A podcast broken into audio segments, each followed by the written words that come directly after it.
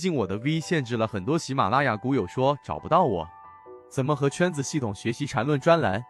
怎么加入圈子？我这里简单说一下，我本人现在用的是 SD 八一八一二，在圈子内欢迎系统进化缠论。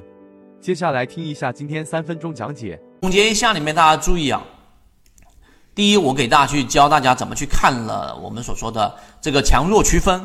你首先在大盘可以操作的区域。第二，你一定要去判断你的个股在现阶段这个位置啊，是到底相对强势还是相对弱势的，不能仅仅以股价涨跌来做判断啊，这个是第二点，大家要去注意到的。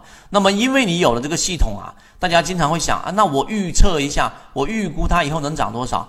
对于未来的不确定性，能最大解决这个问题的就是把握当下的确定性。这句话是我呃，我认为非常有体会的一个感受。这句话应该是没有谁之前讲过吧，对吧？我也没在哪里看到过，但我认为这句话非常重要，就是什么呢？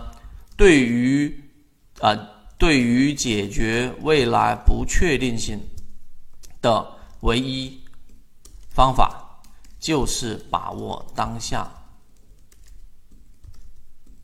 把握当下的确定性，一定是非常重要的话，我才会专门打字出来给大家。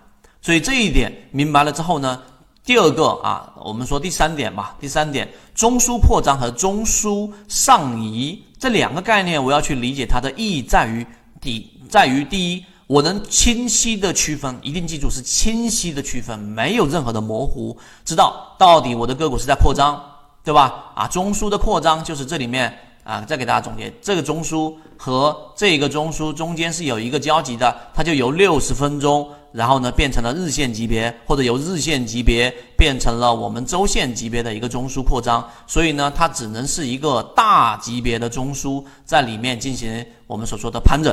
那我可以做高抛低吸有利润，但它力度相对来说是比较弱，并且呢，有的利润也就是震荡利润。那如果它是中枢的上移，一个中枢，另外一个中枢，对吧？在这个上移过程当中，两个中枢没有任何的交集。只要这一个条件符合，它就已经形成了一个我们所说的趋势上涨趋势，那么力度是明显强于我们所说的前者的啊，力度是强于前者的。那么你只要做到了这种中枢上移的个股，我可以这样告诉给大家：只要它没有在呃这一个中枢上形成一个叠加，形成了我们所说的这一种盘整啊，中枢的这一个盘整。然后呢，中枢的扩张你就不要下车，这是第一点，就是两个中枢它只要不形成交集，你就老老实实坐着，底仓留着。一旦形成，那这个时候第二个特点，它里面里面的这个均线系统必然就会由原来的飞稳、纯稳变成了缠绕，就是失稳。一旦形成失稳，就代表着是最大的转折力度，是不是？我们所有的方法都是在这一个我在讲课过程当中都穿插着，并且呢是没有任何的这一种。